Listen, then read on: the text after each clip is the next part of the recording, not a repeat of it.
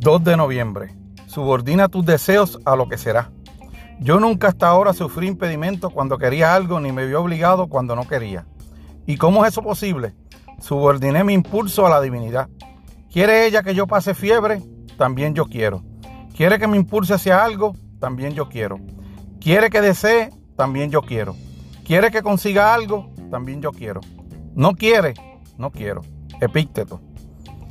Cuando el general Diane Eisenhower le escribió a su esposa durante la víspera de la invasión de Normandía, le dijo, hemos hecho todo lo que hemos creído conveniente, las tropas están en forma y todos están haciendo su mejor esfuerzo. El resultado está en manos de los dioses. Había hecho todo lo que estaba en su poder y sucedería lo que tenía que suceder. Como diría Epícteto, estaba listo para hacerle frente a lo que fuera. De hecho, esa noche Eisenhower había escrito otra carta y la había preparado para ser enviada por si la invasión fracasaba. Si Dios, o el destino, la suerte, o como quieras llamarle, quería que fracasara, estaba listo.